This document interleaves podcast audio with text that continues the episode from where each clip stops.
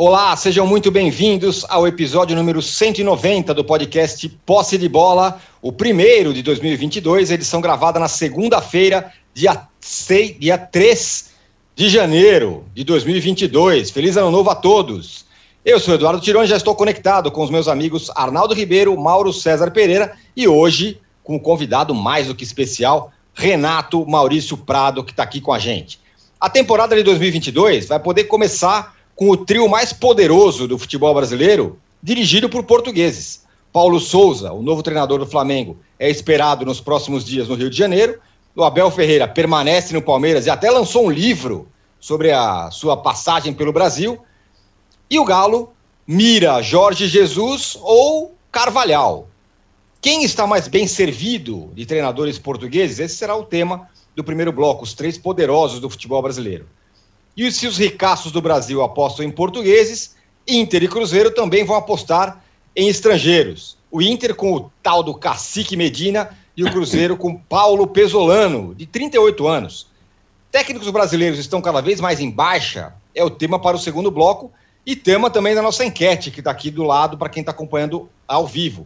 O que você prefere para o seu time? Técnico brasileiro ou técnico estrangeiro? Palpite aí. E no terceiro bloco vamos falar do São Paulo, que pretende emprestar Pablo, mas o jogador não dá sinais de querer sair de ir para o Ceará. E do Corinthians, que quer o Cavani, mas o treinador do Manchester United diz que ele não sai até o meio do ano. Um recado importante, você que assiste a gravação do podcast pelo YouTube, não deixe de se inscrever no canal do All Sport. E você que escuta o podcast na sua plataforma predileta, não deixe de seguir o Posse de Bola. Bom dia, boa tarde, boa noite a todos. Feliz ano novo a todo mundo que está aqui com a gente nos deem likes de bom princípio de ano aí que a gente quer. Agora, Renato, primeiro, primeiro de tudo, muito obrigado, viu, porque está aqui com a gente para bater esse papo no nosso podcast. E a minha pergunta para você é a seguinte: qual desses três ricaços está melhor preparado com o treinador atual? Considerando, vai, que o Galo está pelo menos entre Jorge Jesus e Carvalhal, e o Flamengo com o Paulo Souza e o Palmeiras com o mesmo treinador, o Abel Ferreira. Olá, Tirone, Mauro, Arnaldo, um prazerzaço sempre estar aqui com vocês. É, você começa me fazendo uma pergunta difícil, né? Pô, me convida e me faz uma pergunta dessa, assim, pelo amor de Deus. Olha aqui, é, se o Jorge Jesus vier para o Atlético Mineiro, eu acho que quem vai estar mais bem servido é o Galo. É, porque eu acho que o Jorge Jesus é superior ao Abel Ferreira e acho que também, pelo menos pelo que se conhece do trabalho dos dois, o Jorge Jesus tem um trabalho mais consistente do que o, o Paulo Souza. Agora, isso tudo é uma incógnita, né? Lá, lá da terrinha, eu ouço dizer que o Jorge Jesus não vem para o Atlético Mineiro, que ele não viria para mim, que ele estaria disposto a manter a tal é, promessa que ele fez um certo dia, dizendo que no Brasil ele só treinaria o Flamengo e a seleção. Ele sabe que essas promessas muitas vezes são feitas em, em momentos assim meio é, de euforia e depois são quebradas, né? Mas prova é que o, o Atlético já está botando o Carvalhal também. O Atlético devia ter dado um frila para o Marcos Braz, que estava lá fazendo essa bagunça toda, contratando e não contratando, tá? E dizer, olha aí, depois de você contratar o seu, contrato o meu também, porque a lista é a mesma. Daqui a pouco a gente vai começar, vai começar a ouvir falar em Vitor Pereira, tá? é rigorosamente o mesmo script, é impressionante, né? Ou, ou, ou eles estão copiando o Flamengo, ou então um empresário que está assessorando é o mesmo que assessorou o Flamengo, né? Porque, na verdade, isso tudo é indicação de empresário, né? Bobagem a gente achar que os caras conhecem, ah, o Marcos Braz sabia do Paulo Souza, sabia nada. Isso aí é indicação, desde o ano passado, quando o Jorge Jesus saiu, desde 2020, que eu já havia lá o empresário dizendo, ah, o Paulo Souza, o Paulo Souza, o Carvalhal, é, é, são sempre os mesmos, entendeu? Agora, Carvalhal e Paulo Souza, por exemplo, serão nunca, é bobagem esse papo. Ah, eu conheço o trabalho do Paulo Souza. Ninguém conhece o trabalho do Paulo Souza. Vamos falar com sinceridade. Todo mundo passou a estudar um pouco é, depois que ele foi contratado, ou que entrou na lista do Flamengo. Aí se soube do trabalho dele na Fiorentina, é, dos títulos dele em Israel e, e, na China e coisa e tal. E a própria seleção polonesa ninguém viu jogar direito. Né? Então, para mim, são grandes incógnitas, tanto Paulo Souza como Carvalhal. O Abel, o trabalho dele, do, de que, do qual eu não sou nem tão fã, não. O Abel é a escola Arnaldo Ribeiro, né? É trancão, aquela coisa muito volante, muito back e tal. O Arnaldo deve ser um fanzaço do Abel Ferreira. Eu não sou tanto assim, não. Mas é, o Jorge Jesus, se vier, eu acho que ainda eles no chinelo. Vamos ver. Mauro, é, o, o, Renato falou sobre estudar como os são os treinadores que estão chegando no Brasil, no caso o Paulo Souza. Por acaso você fez isso bastante, né? É, no seu canal, mostrou muita coisa, foi a fundo sobre como é, como pode ser o trabalho do Paulo Souza. E aí? Bem, eu acho que é, alguns colegas até acompanham o trabalho de técnico como Paulo Souza, como o caso do Jean Oddi, o caso do Leonardo Bertozzi, que são, dois jornalistas brasileiros que são muito atentos ao futebol da Itália. Né? Se, se ele treinasse times ingleses, eu certamente poderia falar com mais propriedade sobre o trabalho dele. Não acompanho o futebol italiano com a profundidade dos dois colegas que citei. O da Inglaterra acompanho bastante, poderia falar.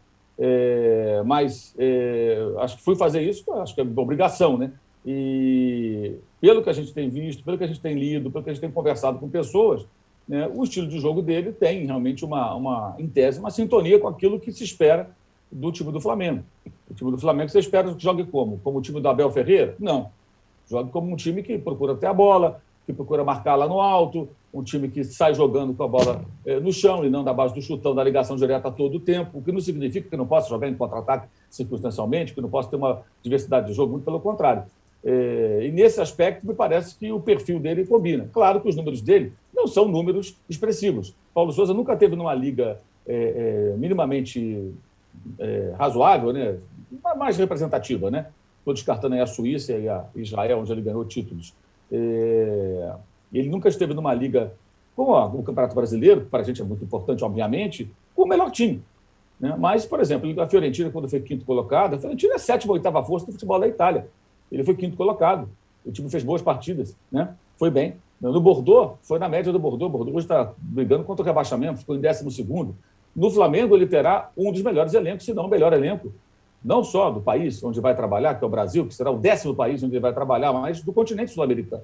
Então, acho que pode haver, sim, uma expectativa interessante sobre o que ele pode, pode apresentar, especialmente depois do, do que passou pelo Flamengo. O furacão Renato Gaúcho Portaluppi, que não é técnico, né? É um técnico dos anos 90, é um cara absolutamente obsoleto, superado, com ideias totalmente ultrapassadas. E que a gente viu isso na reta final do campeonato. Quando o trabalho dos técnicos anteriores foi desaparecendo, né, a incapacidade do Renato foi ficando muito clara. Então, você tem hoje o Flamengo que não treinava. Tinha treinos primitivos, treinos do século passado. E agora teremos alguém que se, se, se prepara minimamente para fazer o trabalho de técnico do futebol. Né? O que, por exemplo, ficou claro na própria final da Libertadores, quando o Palmeiras tinha, dentro da, da, do seu estilo, com como restrições que possamos fazer ou não, a, a, sua forma de trabalhar, ou até a sua limitação em termos de repertório, que joga sempre de uma forma muito restrita, mas um técnico que se preparou, estudou o adversário e fez um gol, o Palmeiras, o primeiro gol, em cima das deficiências do Flamengo, do Renato Gaúcho. Então, eh, eu acho que pode haver sim, uma expectativa positiva, acho que deve haver, é, mas, evidentemente, tudo isso é muito cedo. O cara nem desembarcou ainda, muito menos treinou. Eu acho que isso vai ser algo que a gente, se, se aparecer, vai aparecer para fevereiro, março, quando ele tiver já algum tempo de trabalho, quando tiver já com conhecimento maior dos jogadores, os jogadores entendendo aquilo que ele, que ele pretende fazer. Né? E acho que os jogadores do Flamengo eles têm agora que trabalhar, porque também estão em dívida, né?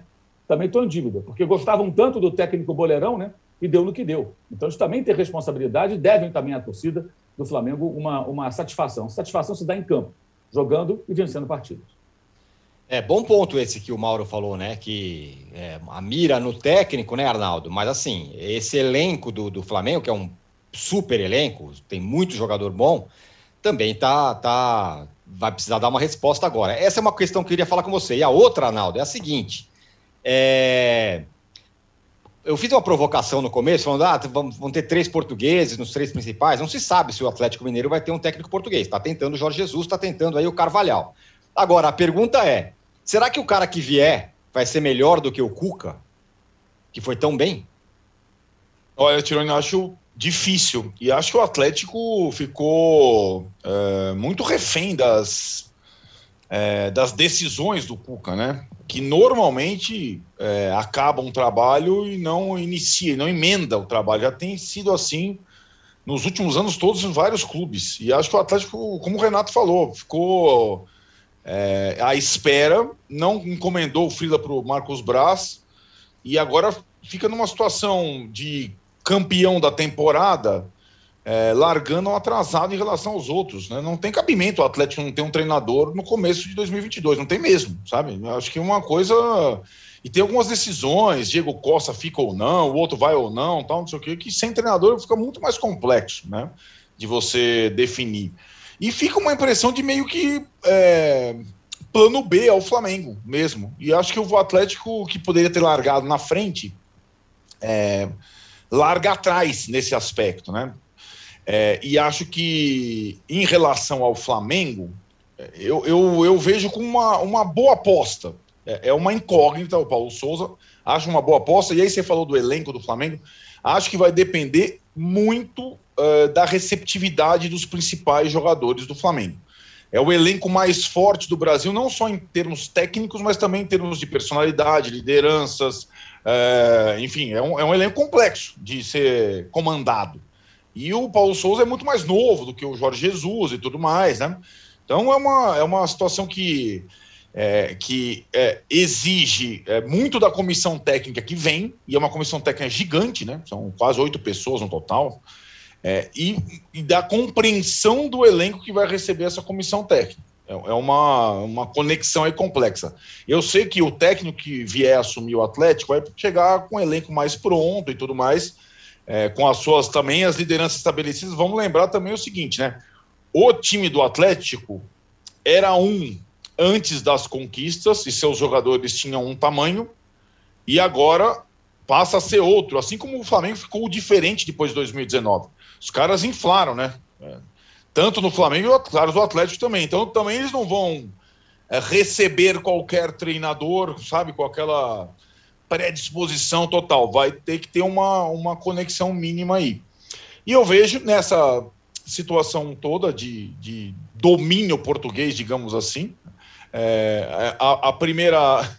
Esse domínio português só pôde ser estabelecido em 2022 porque teve em 2019 um português que fez um trabalho diferente no Brasil, o Jorge Jesus, e aí o efeito dominó. O Palmeiras vai atrás de um português que tinha eliminado o Jorge Jesus na pré-Champions League, e assim vai por diante esse movimento todo.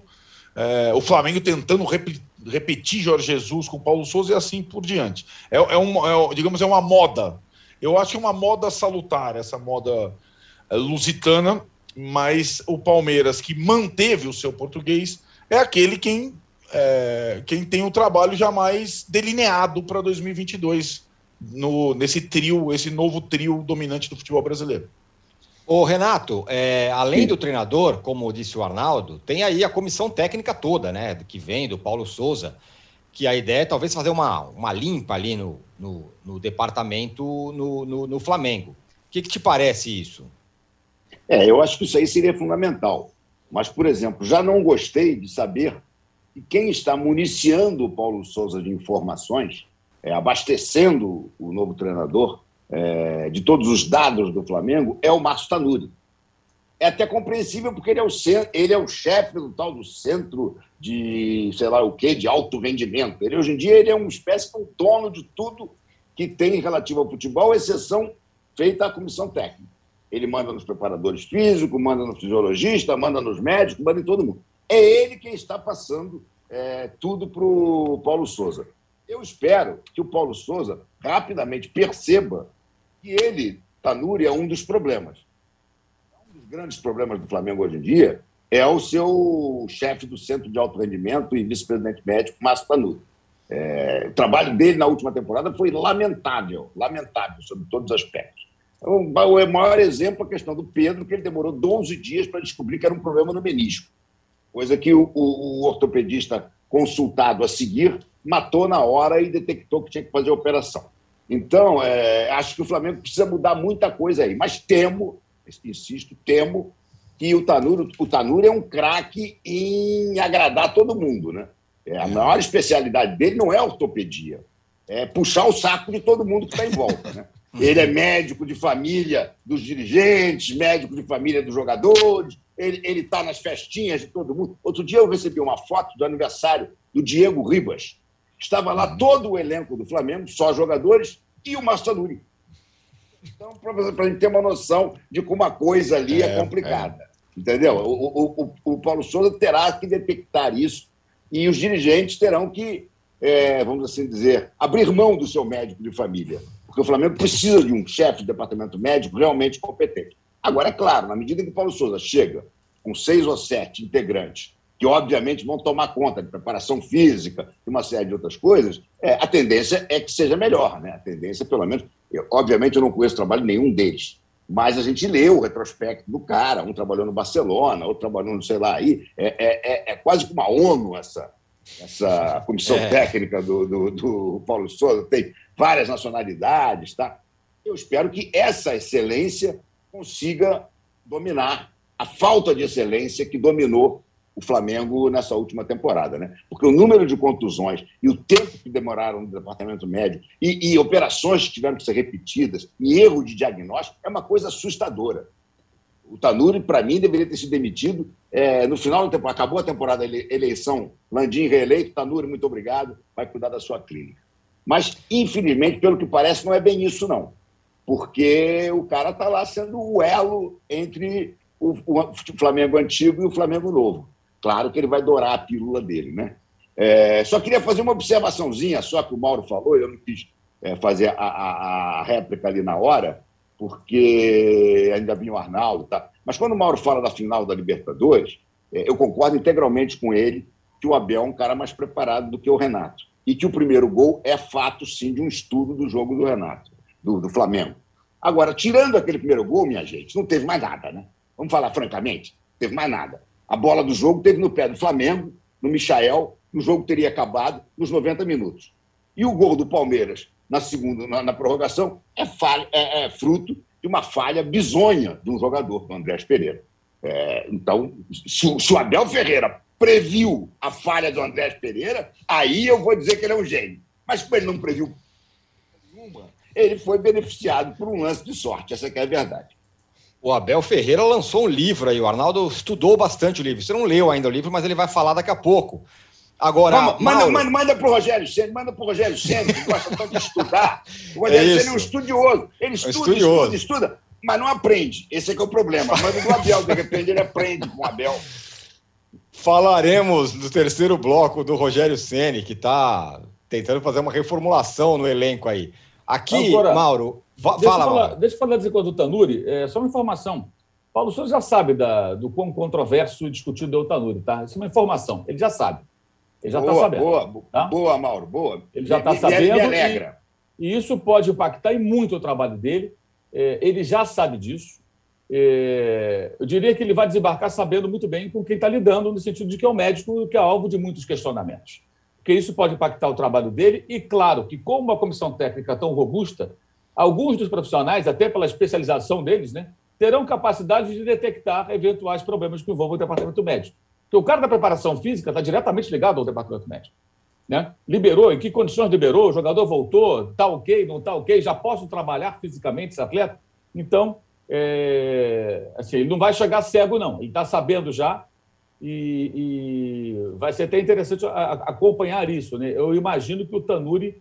Porque é o seguinte: o Tanuri, por mais político que ele seja, ele está no olho do furacão já desde o ano passado. A torcida percebeu que aquilo que gerava elogios em 2019, que os jogadores eram recuperados a toque de caixa e jogavam e o Flamengo vencia, se inverteu. Aconteceu o inverso na temporada que passou. Consequentemente, o torcedor está ligado. Vem cá, que departamento médico é esse? Os caras ficavam bons rapidinho, agora não ficam bons nunca. Então, eu acho que ele já queimou todos os coringas que ele tinha, se é que ele tinha vários, né? Acho que já queimou. Porque é hoje, sem dúvida alguma, de todos os profissionais do Flamengo, mais questionado. Além de um outro que é pouco citado, que foi promovido depois que o seu departamento, por ele chefiado, na verdade, né, cometeu aquele erro crasso de escalar, entre aspas, Kahneman e Jeromel na zaga do esporte no relatório pré-jogo Esporte Flamengo pelo Brasileiro 2020. Né? O Fabinho, ex-volante, Fabinho Soldado, né, o pessoal chama, era gerente de futebol. É gerente de futebol. Realmente impressionante, né? Mas está lá ainda. É, é, tá lá, esse está tá lá ainda. É, que continue lá, o problema deles continua. Eu queria entender por que, que o cara é promovido num cenário como esse. Porque o Flamengo tem um governo de coalizão, né, gente? É isso aí. O, o, o, Rodolfo Landim ele é eleito com apoio de várias correntes políticas, e tem vários ali, esse daqui desse grupo, daquele grupo, aquele ali está com não sei quem e tal. E assim se faz o departamento. Agora, o bom de chegar a esse grupo de pessoas é que essa foi a receita do Jorge Jesus. Chegou com aqueles seis dele, mais aquele Evandro lá, o motivador, que é brasileiro, os seis portugas. Aí ofereceram na época ao Jesus o Marcelo Salles, o Fera, que tinha treinado o time do Flamengo três jogos, contra o CSA, Fortaleza e Fluminense. depois que o Abel Braga pediu demissão. E, olha, até aqui o Fera e tudo, o Jesus falou: obrigado, a Fera aqui sou eu, eu não estou interessado, e o Fera não foi utilizado. Então, é, eu imagino que o Paulo Souza deva fazer algo parecido, trabalhar com a turma dele. Para isso, esses caras foram contratados. E é isso, gente. O futebol do Flamengo, como de vários clubes do Brasil, tem que ser terceirizado para gente capacitada. Simples assim. O Atlético é curioso, que acontece o contrário. O Atlético montou uma boa equipe e o Cuca é. tinha o quê? Ele, o irmão e mais um auxiliar. Isso. Então, o Atlético, é o contratando o Jorge Jesus, pode acontecer a situação na contramão. Que é, é. O que fazer com os profissionais que lá estão? Porque o Jesus não abre mão desse pessoal. O Atlético vai ter que negociar isso caso essas negociações avancem. Porque demite a turma, é, é, é, ou traz o Jesus sem, sem os seus pares. Alguns estão pulando do barco do Jesus, mas ele certamente terá outros. Ele, ele trabalha com o pessoal dele, que ele confia. Ele não vai chegar lá e trabalhar com gente que ele nunca viu. É, pelo menos se foi assim na passagem dele anterior aqui pelo futebol brasileiro. Né? Esse é um ponto que pode, pode ser um, um, um obstáculo né, a ser superado, embora evidentemente possa ser superado pelo Atlético nessas negociações eventuais aí com, com o JJ. O Gabriel Moreira, aqui na nossa, no nosso chat, fala assim: quem eram os rivais do JJ em 2019? De verdade, Luxemburgo no Vasco, Mano, Filipão. A verdade é que não tinha concorrência. Que vá para o Galo e perca tudo, para eles aprender que não é Deus, diz aqui o Gabriel Moreira. Agora, Arnaldo, o Abel Ferreira não é Deus, mas já escreveu até um livro explicando por que, que ele ganha a Libertadores aqui no Brasil e tudo mais, né?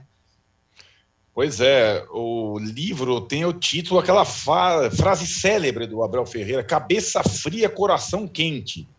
Agora, vai ser lançado em março, aí já está pronto.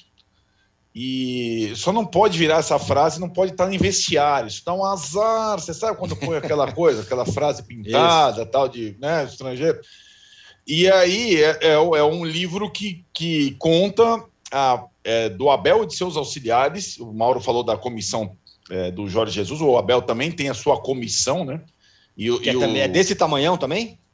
Não, não é tão grande, é, não é tão grande como a do Paulo Souza e a do, do Jorge Jesus, mas ela tem a, a, obra tem a coautoria dos quatro assistentes do Abel Ferreira. Então a comissão dele é ele e mais quatro, né? E eles contam a, a trajetória, sobretudo a, os bastidores das duas conquistas da Libertadores. É, tem tática, tem é, histórias pessoais, etc. e tal. É, e também, falando nisso, eu lembrei, logo quando vi essa, essa notícia da publicação da obra, do início dos pontos corridos, quando o Vanderlei Luxemburgo publicou os dois livros de como vencer o campeonato de pontos corridos, um pelo Cruzeiro e um pelo Santos. E de fato tinha muita, tem muita história interessante, bastidor interessante, mas também deu um azar desgraçado. Nunca mais daí depois a obra ficou lá para 2003, 2004 mesmo. O curioso, né, Tirone, é que o Abel, nessa dança maluca das cadeiras, ele já é o segundo técnico mais longevo do futebol brasileiro, né? Ele só é superado pelo Barbieri no Bragantino por poucos meses, né? Então ele já emendou um ano, um ano e dois meses, já vai para um ano e três meses. E, e acho que para gringo é uma marca interessante. Não são tantos assim que ficam tanto tempo, né? recentemente falando, né? É, teve várias situações, vai voltar, família, a renovação do ele renovou o contrato por, por mais tempo agora com a chegada da Leila Pereira ao Palmeiras. E ele vai marcando sua história no futebol brasileiro, do jeito dele. Né? Por, vai ficando, e tem aí o Mundial para disputar é, com, com, com, em fevereiro, com, com algumas desistências, aliás, já no Mundial, e mirando o Chelsea, talvez, o time mais forte da, da dessa, desse Mundial de Clubes. Mas o Abel já tem história para contar. E vai estar tá tudo documentado nesse livro que sai em março e está já fazendo barulho com essa frase maravilhosa que você, eu tenho certeza, âncora, já pintou na sua parede. Como é que é a Essa frase? frase pode juntar com o gelo no sangue do Marcos Do Braz. Marcos Braz, é, exatamente. Isso, isso, nisso. Isso, isso. E criar logo o FEBEAPA do futebol brasileiro, né? é, boa, Renato. A, a frase é cabeça fria, coração quente. A frase que eu estou brincando é a frase do Crespo, né? onde o coração, onde as pernas não chegam, o coração vai chegar, uma coisa assim, né? Que foi até no vestiário do Morumbi. Aí o dia que o Crespo foi mandado embora, já passaram a já tinta lá, tiraram a tinta a lá e tudo certo.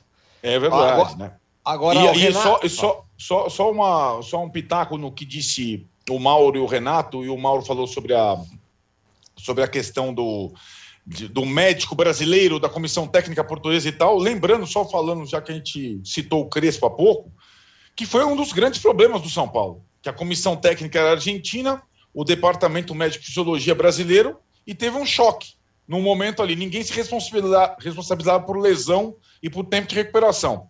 Então, a fisiologia, departamento médico brasileiro, jogava a culpa na preparação física argentina, que jogava a culpa na fisiologia brasileira. Isso é uma questão delicada mesmo, que pode comprometer nessa nessa Babilônia, nessa, é, pode comprometer um trabalho de uma comissão estrangeira se não acontecer essa, essa sintonia fina entre todos os departamentos.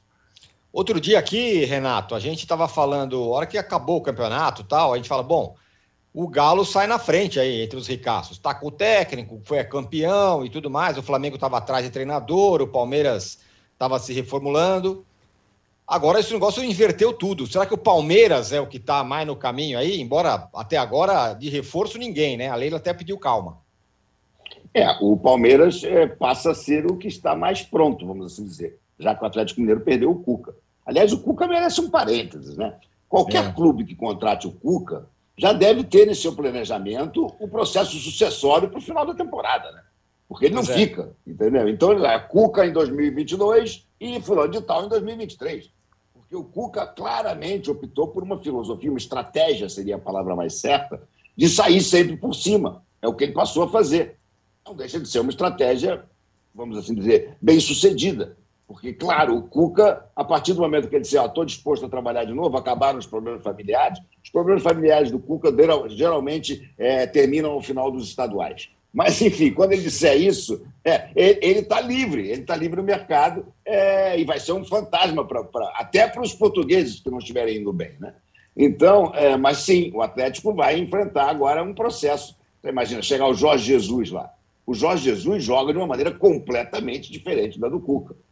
O Carvalhal, se chegar, também deve ter uma filosofia diferente. Então, o Atlético vai ter que se rearrumar, né? Está tá ameaçado de perder a zaga titular, né? A proposta do exterior pelos dois. Então, vamos ver agora. O Palmeiras não, o Palmeiras está inteirinho aí, mas o Palmeiras tem o fantasma do Mundial. Né? Agora, eu, se sou o Abel, não sei, cada um tem lá a sua filosofia. O Abel tem que ganhar um brasileiro com o Palmeiras, né? Uhum. É, é um bom brasileiro, né? É, ele, nessa, no, no, livro eu espero que ele explique também a, as duas temporadas de Brasileirão em que o Palmeiras é, não jogou para. Né, não, não, não se concentrou para jogar essas duas. Está devendo um, um, Brasileirão decente, né? De fato, na, já disputou dois, né? É, exatamente. O Abel, o Abel, no brasileiro, ele usa uma filosofia, vamos assim dizer, porta, como, é, como é que é? Portalupilena. Isso, dizer, né? isso. Porque ele exatamente. também abandona os brasileiros uhum. em, em prol dos matas-matas, né? Mas, enfim, acho que sim. Acho que entre os três, quem começa o ano mais pronto, no momento, é o Palmeiras. Porque o Atlético perdeu, perdeu o técnico, que pode perder a dupla de zaga. Né? Tem o Diego Costa, que ninguém sabe para onde é que vai. E o Flamengo, embora tenha mantido todo mundo, sabe como é que o Paulo Souza vai se adaptar. Uma das grandes vantagens que eu acho que seria a volta do Jesus, ninguém tem garantia de que o Jesus voltaria e faria o mesmo de 2019, isso é óbvio. Mas, pô, ele teria meio caminho andado, porque ele conhece o elenco do Flamengo. O elenco do Flamengo o conhece. Ali, o, o, a simbiose seria muito mais fácil, né?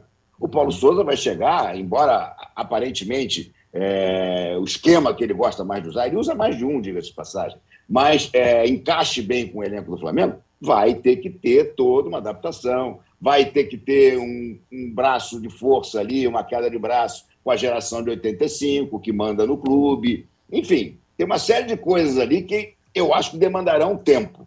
Entendeu? Agora, é, eu continuo a imaginar o que, que vai acontecer se o Jorge Jesus vier para o Atlético. Essa Supercopa do Brasil, meu amigo, Nossa, isso rapaz, aí, rapaz. se tivesse a Supercopa do Brasil com Jesus de um lado e Paulo Souza do outro, é a oportunidade perfeita para o Paulo Souza se ganhar, dizer, tá vendo? Eu fiz a escolha eu. certa, né? É. Aliás, eu vou dizer uma coisa. Eu, eu, eu, que confesso a você, torci o nariz para a contratação do Paulo Souza, porque para mim não era a melhor opção, nem depois do Jorge Jesus. Mas, de qualquer maneira, eu, eu comecei a ficar simpático com o cara. O cara botou uma foto. Ele é o rei do Instagram, né? Ele é o é. Neymar dos treinadores, né? Ele no Instagram dele. É, tem foto de tudo quanto é. Mas ele botou uma foto com os cachorros dele. É, o cara gosta conquistou, cachorro. conquistou. O, o, cara que gosta de cachorro não é uma pessoa, não pode ser é pessoa. É isso. Já, conquistou já o Renato Maurício Prado com essa, eu sabia. Foi, isso aí foi encomendado. Eu vou, eu vou conquistar aquele cara lá, botar umas fotos dos meus cachorrinhos aqui. É verdade, foto legal, na frente da lareira, uns três ou quatro cachorros ali. É, foi, foi bem legal. Ó, a nossa enquete aqui, que a pergunta é: o que você prefere para o seu time? Técnico brasileiro ou técnico estrangeiro? Tá um massacre aqui maior que o 7 a 1 tá? Tá técnico estrangeiro 90%, técnico brasileiro 10%, o que de maneira nenhuma surpreende o Mauro César, que, que há bastante tempo fala da, da indigência do, do nível dos nossos técnicos aqui. E o Vinícius Vasconcelos, aqui na, na, na, nossa, no nosso chat, fala o seguinte: a efetivação precipitada de vários técnicos interinos, efeito Carilli, queimou a nova geração de técnicos brasileiros. Agora temos que buscar estrangeiros, diz ele. E o Alisson Costa fala: é triste ver essa seca de técnicos em um país que já teve João Saldanha, Tele e Apolinho. O Apolinho, claro que ele falou meio, imagino, de maneira irônica, como treinador. É um grande comunicador, o Apolinho. É... E o Alisson fala: extra, Paulo Souza conquista Renato Maurício Prado. É, é isso aí. Bom, nós fechamos aqui o primeiro bloco porque a gente vai continuar falando de treinador. Porque, como a gente falou aqui, como todo mundo prefere técnico estrangeiro, o Inter e o Cruzeiro também apostaram em estrangeiros. E vamos dizer que não são estrangeiros lá super badalados. A gente já volta em um minuto. Vocês continuem nos dando likes aí, por favor tem um passado, mas em algum momento da história esse passado se perdeu. Mas um teste como esse, ele não, não abre uma clareira na mata, ele abre uma avenida. Quatro exames de DNA. Eu acho que a galera não acredita muito nisso, não, tá? Eu não tava muito. Eu falei, gente, será que o exame vai mostrar de onde eu sou? Uma busca. Quando chega um exame de DNA e me diz que eu sou 90% africana, a ciência está dizendo que ela é capaz. O passado se reconecta com o futuro. Como se fosse um, um desafio agora, falar, irmão, é o seguinte, você tem Nigéria e você tem sua avó. Dá um jeito para você ligar esses dois pontos. Tá aí. Se tem uma política de ressarcimento, o Estado brasileiro podia fazer é esse um pacote de exame de DNA para todo mundo, para toda a população negra brasileira. Pericles, MC Carol, Eliana Alves Cruz, Yuri Marçal. Origens. Quem não sabe de onde veio, não sabe para onde vai. Assista no YouTube de Movidoc.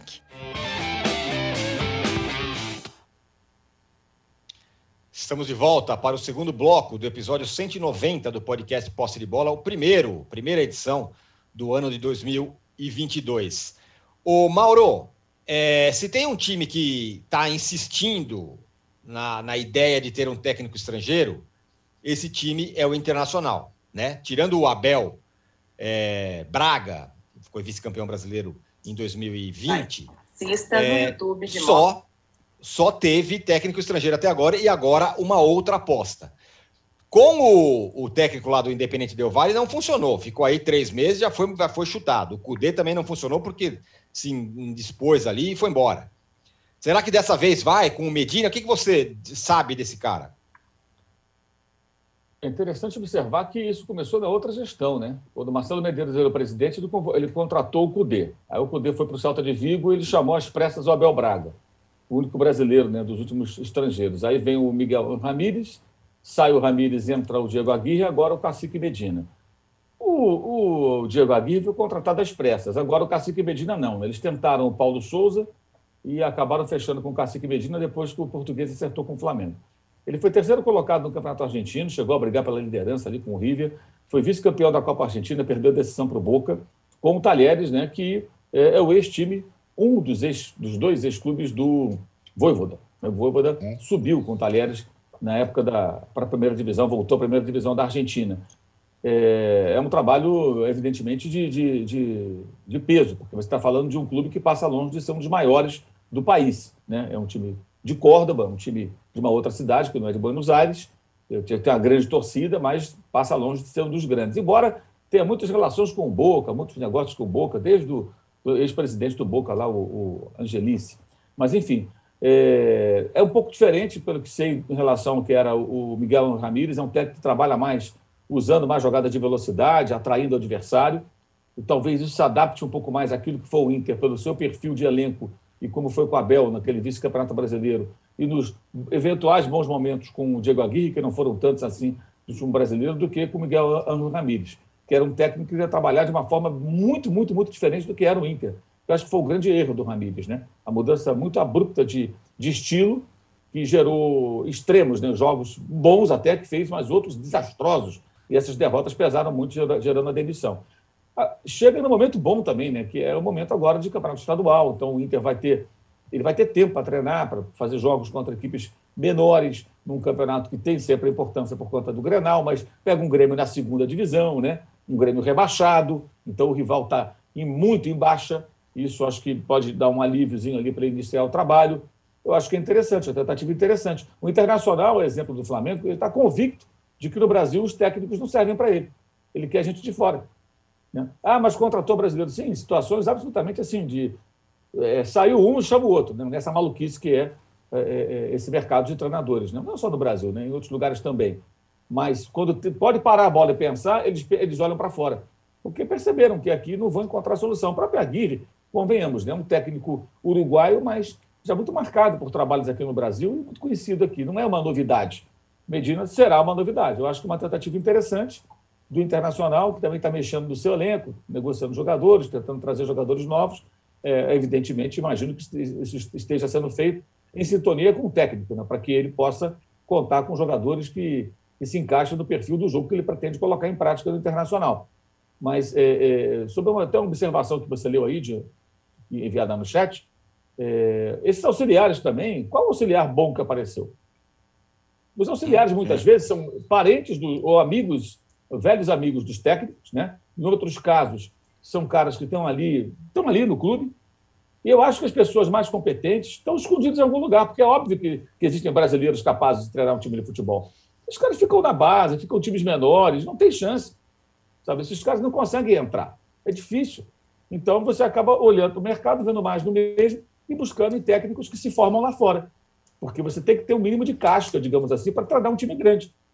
O cara que está chegando, que veio da base, que não, não vai. O pessoal fala muito do Barbieri, que eu acho que fez um trabalho bem mais ou menos essa temporada também, num clube que oferece muita condição de trabalho, contrata muitos jogadores, pressão zero tanto que perdeu para a Chapecoense, foi o único time que perdeu para a Chapecoense e não teve nenhuma consequência. Imagina um grande perdendo para a Chapecoense. Ah, o único grande que perdeu para a Chapecoense foi o São Paulo, ah, foi o Flamengo, foi o, o, o, o Atlético, enfim, o Palmeiras. Isso repercute. Não, o Chapecoense venceu lá o Red Bull em Bragança Paulista, está tudo bem. Também acho também que não, não virou, não virou esse pé. Então há uma falta de renovação. O jeito é olhar para o mercado internacional e tentar acertar. Né? Agora, me parece que o estilo dele e do Paulo Souza são diferentes, ou seja, internacional, não sei até que ponto eles foram atrás de uma forma de jogar ou de um estrangeiro antes de qualquer outra coisa. Me parece que primeiro queria um estrangeiro, depois pensa no estilo e de que maneira isso se encaixa no, no, no elenco e, e, e, no próprio clube. Né? Esse, esse tipo de jogo se encaixa com aquilo que o clube está acostumado e a sua torcida está é, é, é, é tá habituada a acompanhar. O Arnaldo, agora simbólico sobre isso que a gente está falando desde o começo do programa, técnicos estrangeiros e técnicos brasileiros, é um, o seguinte movimento: o Cruzeiro abre mão do Luxemburgo, um técnico histórico do Brasil, que, vê, que verdade não faz um, um bom trabalho há muito tempo, fala: não, Luxemburgo nós não queremos. Mas não é que ele vai trazer o Jorge Jesus, ele vai trazer o Paulo Pesolano, de 38 anos, um técnico muito jovem e que pode ter bons trabalhos, mas não é, não é um cara que dirigiu clubes super importantes do, do, do, do Uruguai, né? Então, é, ele. Quem está comandando essa reformulação no Cruzeiro, que começa com a estrutura, o departamento de futebol, comissão técnica, é o Paulo André, né? Isso. É, e o Paulo André jogou com o Pesolano no Atlético Paranaense. Jogou ainda. Conhece o cara desde lá, desde antes de ele virar treinador. E acho que é o primeiro grande desafio, sabe, Tironi? Porque assim, uma coisa é quando assume um clube, a direção e vai vendo a questão das receitas, despesas, outra coisa é o campo. E acho que a, a responsabilidade pelo que ocorrer agora no campo, no Cruzeiro, é de Ronaldo Paulo André, né? É, a decisão, e eu entendo a decisão de interromper tudo que estava sendo feito no Cruzeiro para 2022, sob o comando do Alexandre Matos, que nem chegou a assinar contrato, e Vanderlei Luxemburgo, é da responsabilidade do Paulo André e do Ronaldo. E o Pesolano é uma ideia deles, né? é uma, uma, uma, uma invenção, entre aspas, deles. E acho que é, vai estar tá aí o carimbo. Agora tem responsável, sabe? Também tem isso, né? Porque muitas vezes nos clubes é, dirigidos dessa forma, é, digamos, amadora, que a gente sempre destaca aqui no Brasil, ninguém é o pai da criança, né? Quem inventou o treinador X, quem inventou. Agora não, tem lá o Ronaldo Nazário e o Paulo André, que são os caras que estão fazendo essa, essa reformulação. Eu vejo com. com também eu, eu acho que a quantidade de treinadores com alguns trabalhos interessantes na América do Sul também chama atenção quando a gente compara com o Brasil. A gente estava falando dos portugueses no primeiro bloco, mas tem muito argentino, muito uruguaio, muito chileno com trabalhos legais, interessantes, em clubes com poucos recursos, com poucos investimentos, e aí e, e muitos dispostos a trabalhar no Brasil. Então eu acho, eu acho que é uma outra boa aposta essa do Cruzeiro. Acho que vale, desde que deem respaldo, sustentação e tudo mais ao, ao cara para ele ter um, um, gringo. Eu acho que ele, é, no mínimo, ele tem que ter uma temporada para ser colocado, né? até o cara se inteirar, é, se adaptar e tudo mais. Tem que ter isso na conta também. Não adianta fazer como você falou do Miguel Ângelo Ramírez, que os caras ficam é, sei lá, meses para contratá-lo, e quando contrata o cara, se ele tem uma surpresa, não aguenta três meses e manda o cara embora. Aí não, não tem o menor sentido. Né?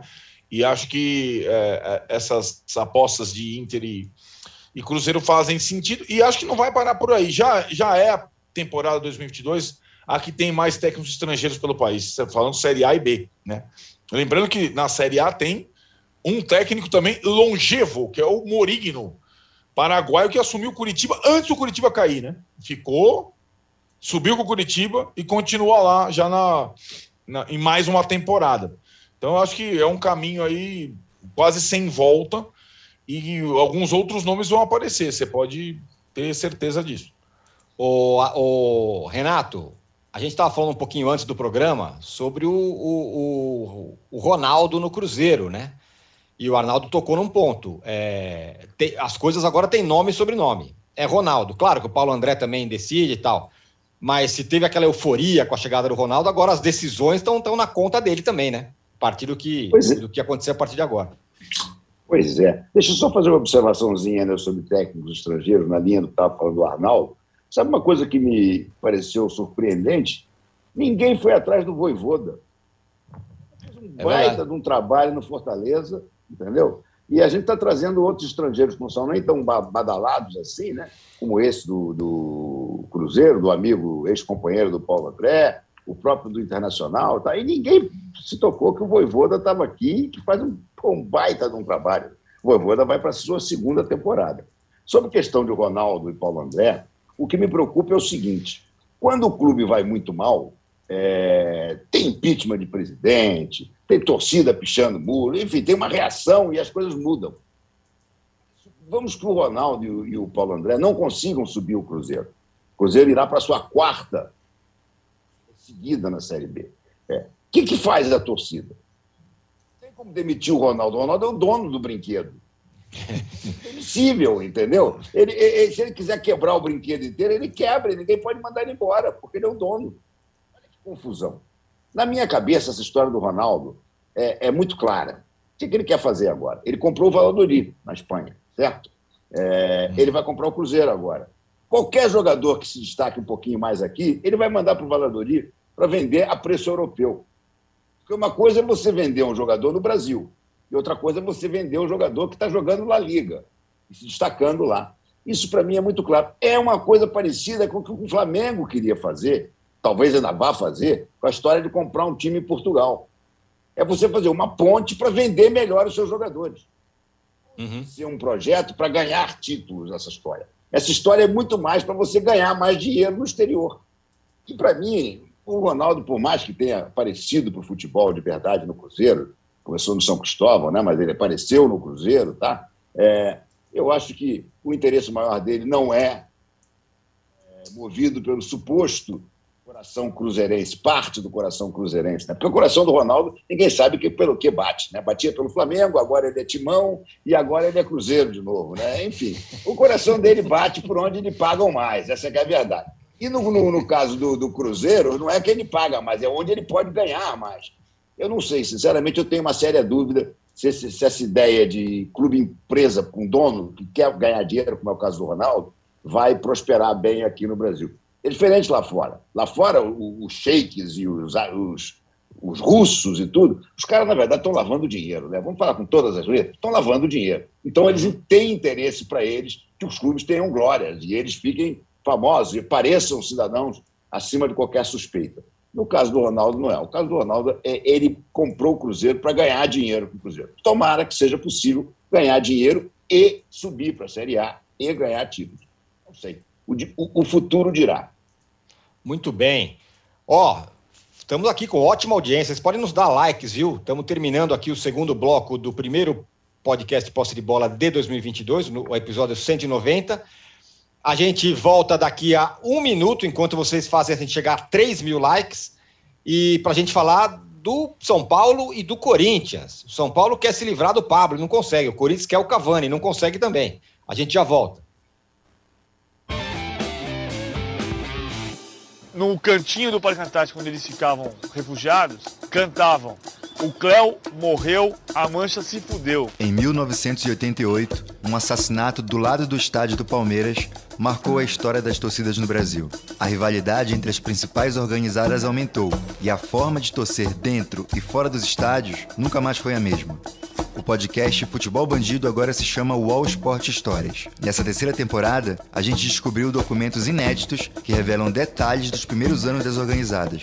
Uma jornada cheia de festas, brigas, reviravoltas e despedidas precoces. Todas as violências que você vê é em ônibus, é em estádio, em qualquer lugar. Não é ponto de uma que não tem torcida uniformizada hoje. Você pode ouvir o Wall Sport Histórias sobre Meninos e Porcos no site do UOL e no seu agregador de podcasts preferido.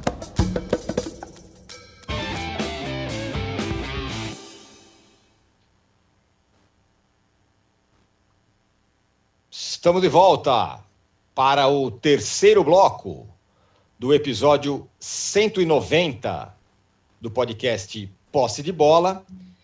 E aí, Arnaldo, a minha pergunta para você é a seguinte: o Pablo não quer sair do São Paulo. E agora? Bom, notícia dessa segunda-feira fresca, segunda-feira cedo, aspas para o presidente do Ceará, Robson Castro. Está descartado, Pablo, no Ceará. O Ceará tinha chegado a um acordo com o São Paulo pelo empréstimo do Pablo e estava aguardando uma resposta do Pablo até domingo. O Pablo sumiu, descafedeu-se, não deu nenhum retorno e o Ceará desistiu oficialmente da contratação do Pablo. Lembrando que indicação do técnico que, ou digamos assim, não que o revelou, mas que o aproveitou bem, que é o Thiago Nunes, né? Que era do Atlético Paranaense, hoje está no Ceará, e que o indicou para o Ceará e o Pablo não quis. O Pablo, é, vi, acho que poucas vezes um jogador tão sem clima num time de futebol, né? Vai ficar numa situação desconfortável. Ele é um jogador caro, é, então outro negócio que não seja um empréstimo acho pouco provável. Ele perdeu muito valor de mercado, ninguém vai contratar esse cara em definitivo, nem no Brasil nem no exterior até que ele se reabilite, tente jogar alguma coisa e acho que o São Paulo está tentando algumas negociações, ou trocas, ou empréstimo, e ele não está topando nenhuma. Eu não sei se ele imagina reconquistar o torcedor do São Paulo, o espaço dele no São Paulo, mas acho muito pouco provável, Tironi.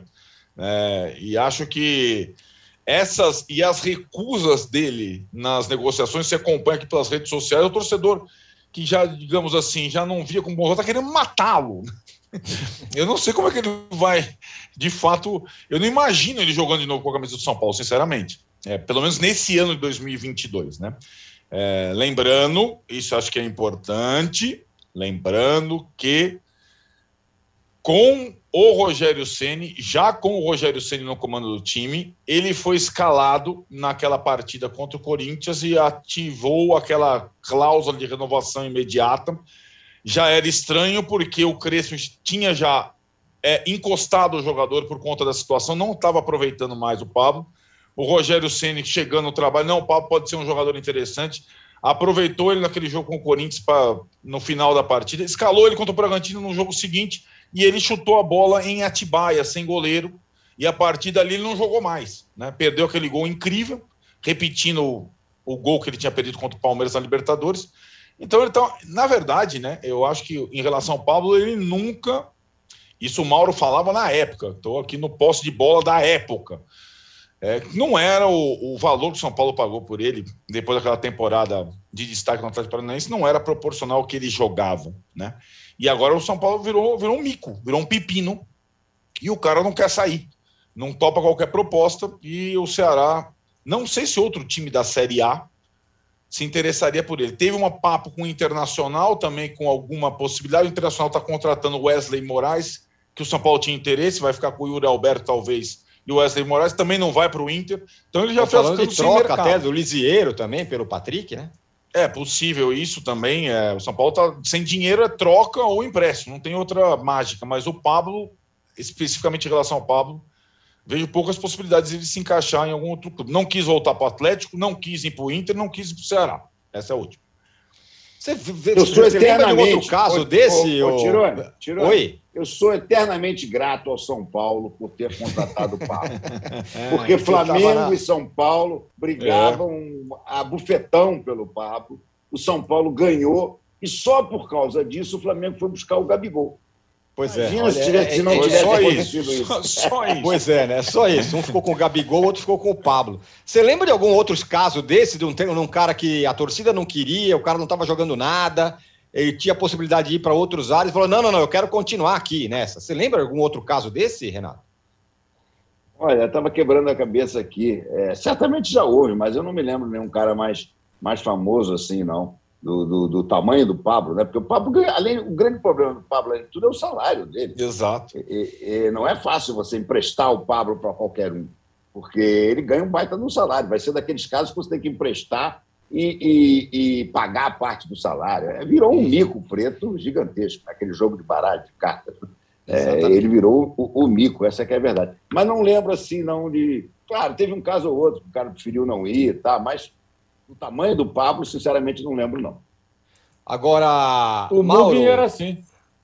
O Mugni? No Flamengo, ele não queria ir embora nunca. É mesmo? Ganhava não bem, disso.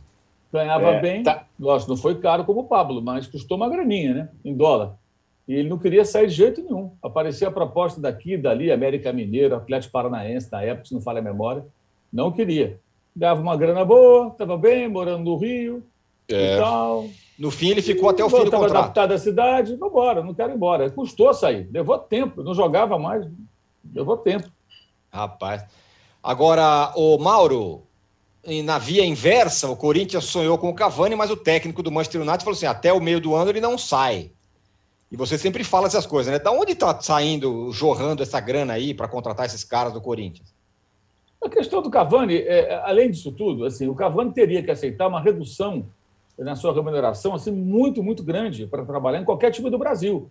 Vai chegar esse momento? Vai. Na hora que esse cara estiver sem contrato, sem mercado na Europa, ou que a distância diminuir, né? Digamos, um clube brasileiro paga um milhão de reais, um milhão e pouco. Aí o cara lá consegue um salário que é de 2 milhões e 800. De repente o cara prefere voltar aqui, já ganhou muito dinheiro, ficar perto do Uruguai, tem lá a fazenda dele no Uruguai.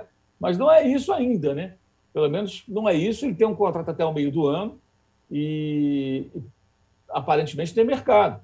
Então, o cara tem que, primeiro, o cara tem que abrir mão de muita grana para topar vir ao futebol sul-americano, futebol brasileiro.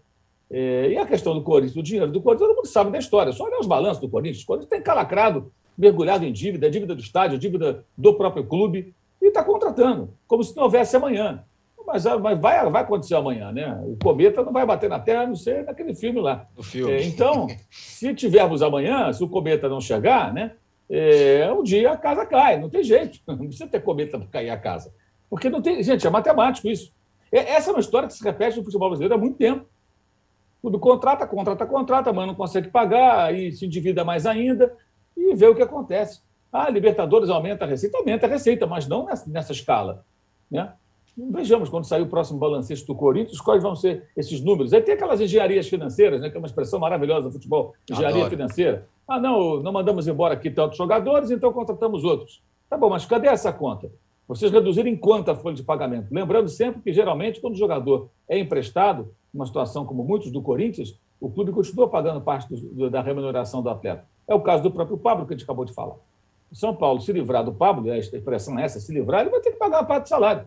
Ninguém vai pagar aquilo que o Pablo ganha no São Paulo.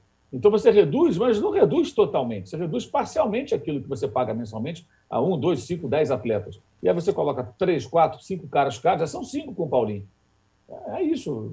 Mas aquela coisa, quando você fala isso, é, é sempre assim. Toca nessa ferida, tem torcedor que fica dodói. Que nem a história do Cruzeiro que foi falado há pouco. Ah, não, agora, não, gente, não vai mudar tudo. Primeiro, que não é tanto dinheiro assim, 400 milhões de reais. Segundo, que, ainda mais com os problemas que o clube tem. Segundo, que não chega num carro forte. Quem chegou no carro forte foi o Júlio Batista. O dinheiro não Isso. chega num carro forte. Ele vem em doses homeopáticas, né? É tanto, mais um tanto, mais um tanto, para tentar ir oxigenando as finanças do clube. Não é tudo tão simples assim. Vale para o Cruzeiro, vale para o Botafogo. É, é um caminho? Pode ser sim um caminho para uma recuperação do clube, mas essa recuperação é lenta. O cara está doente de cama, de repente vai sair jogando 90 minutos? Não, não vai. Esses clubes estão muito doentes, é, é, financeiramente falando. E o Corinthians, é, é, o Corinthians, o Corinthians trabalha com, com as suas finanças mais ou menos que nem um negacionista de vacina, entendeu? O cara não quer se vacinar, acha que não tem perigo nenhum, que está tudo bem. Um dia ele se complica. É mais ou menos por aí. O, o- a, galera aqui no chat está lembrando de caras que não quiseram sair. Alguém falou que o Daverson não quis sair do Palmeiras, é verdade. E que o Pires da Mota também não quis sair do Flamengo. Também não quis, não lembrava. É, mas ambos, ambos saíram, né? Não Ambos foram saíram, vendidos, exatamente. mas foram emprestados. O Davidson foi jogar na Espanha. O Pires da Mota foi jogar onde, Medor? Na, Na Turquia. Na China. Na Turquia. O Pires da Mota saiu também. Eles não, não aceitaram ser vendidos, mas foram emprestados. A Suzelaine Moreira aqui no chat falando: bom dia, pessoal. Feliz 2022. Para você também, Suzy. Eu ainda de férias aqui em Nova York, mas ouvindo vocês. É, a gente está aqui. Você está em Nova York, nós estamos no Brasil. É, Arnaldo, e esse negócio do Cavani, hein? O Mauro fala- traçou um bom ponto do ponto de vista financeiro. Agora, não fica aquela coisa meio Drogba? É, Eu acho a diretoria do Corinthians fica, é, mas acho que a diretoria do Corinthians, assim, é, o que a gente fala, era óbvio, óbvio, que nesse momento da temporada europeia, no, no auge, né, passando para a segunda metade, com Champions League, mata-mata pela frente, reta final de campeonatos internacionais, janela entre eles, que é uma janela entre eles, né, não, não ia sair. E o, o Cavani termina o contrato dele com o United no meio do ano. Então, a partir de agora, janeiro, ele pode assinar um pré-contrato com outro clube. Se o Cavani quiser jogar na América do Sul depois dessa temporada, mudar e cuidar dos cavalos dele, etc e tal, e topar um contrato de três anos com o Corinthians, seria a partir do meio do ano, não seria agora. O cara não vai sair do Manchester United agora no playoff lá e vir aqui para jogar no Brasil. Não vem. É, né? Não é esse o momento. Agora, se o Corinthians eh, ficou tanto alardeando que quer um 9 que mexe, mexa com o mercado, para agora, não vai ser o Luiz Soares do Atlético de Madrid, não vai ser o Cavani no Manchester United. Pode ser até o Diego Costa lá do Atlético Mineiro, que está aqui e está nessa situação sem técnico, se vai, se fica, mas também não acho fácil. E aí fica uma frustração, sim, Tirone. Porque fica alardeando. Que ninguém nega. O, o Corinthians também está todo mundo de peito cheio depois que contratou o William, é, o Renato Augusto e tudo mais. Mas todos esses jogadores que vieram para o Corinthians até agora tinham ligações históricas com o Corinthians. Né? O William foi formado no Corinthians, Renato Augusto foi super campeão no Corinthians, o Paulinho que voltou agora também. Não é o caso do Cavani, do Soares e também do Diego Costa. O Corinthians ficou naquela coisa, não. É, não duvidem do Corinthians, né? Disse o Roberto Andrade, ó, a capacidade do Corinthians, mas não, não ia trazer o cara agora. E ficaram falando o tempo todo. Aí vai precisar o técnico do Manchester United falar: não, o cara não vai sair no meio da temporada. Não vai porque a gente conta com o cara. A Inglaterra, a Inglaterra é o seguinte: os campeonatos não param. Tem Copa o tempo todo. Tem surto de Covid tem jogo. Só, só não tem se tiver menos de 13 jogadores disponíveis. Não, os caras não vão abrir mão de jogador. É, é, é óbvio isso. E ficou essa, essa impressão de que ele pudesse vir agora tal e tudo mais. É, interpretação de qualquer post dele na internet. O Renato falou do Paulo Souza no, no Instagram, o Calvani é, posta a foto no arco e flecha, ó, sinal que vem pro Corinthians. Posta as fotos em cima do cavalo, sinal que vem pro Corinthians. Posta a foto pescando, não é sinal que vem pro Corinthians. Não vai ser agora. né? Os galera já falaram, pescou um peixe Ó, aí. Pescou o o peixe, ó, futebol Ah, o paulista. Nesses delírios aí, o Corinthians podia incluir uns baita centroavantes que está brigado com o clube. E deve ser baratinho também. Quem? Lukaku, do Manchester United. Pois Isso, é, tá exatamente. Tá lá, tá brigado, Lukaku é- é a acaba de ser afastado, brigou lá, olha aí. A olha aí, única o- coisa, né, Renato? A única coisa plausível foi aquele, aquele boato da troca do Pablo pelo Luan, que são os indesejados. Aí, aí pode, pode ser mistura, mistura tudo e não sai nada. É isso. Galera lembrando aqui do Pato, que não quis sair do Corinthians, e do Berril, que também demorou para sair do Flamengo. Ó, o Pato Bom. voltar pro Corinthians, será? Não, né?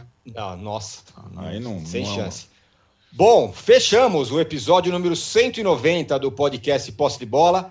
Renato, muito obrigado, viu, por estar aqui com a gente. Te chamaremos mais vezes. Foi, foi um prazer estar com Prazerzaço. você aqui. Super Prazerzaço, É, prazerzaço. Show. Obrigado, Mauro. Obrigado, Arnaldo. A seguir aqui no canal UOL, ao meio-dia, tem o UOL News com o Diego Sarza. Então você não perca aqui no canal UOL.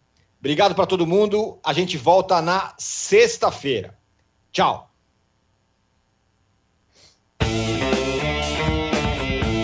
Você pode ouvir este e outros podcasts do UOL em uol.com.br barra podcasts. Posse de bola tem pauta e edição de Arnaldo Ribeiro e Eduardo Tironi, produção de Rubens Lisboa, edição de áudio de João Pedro Pinheiro e coordenação de Juliana Carpanês.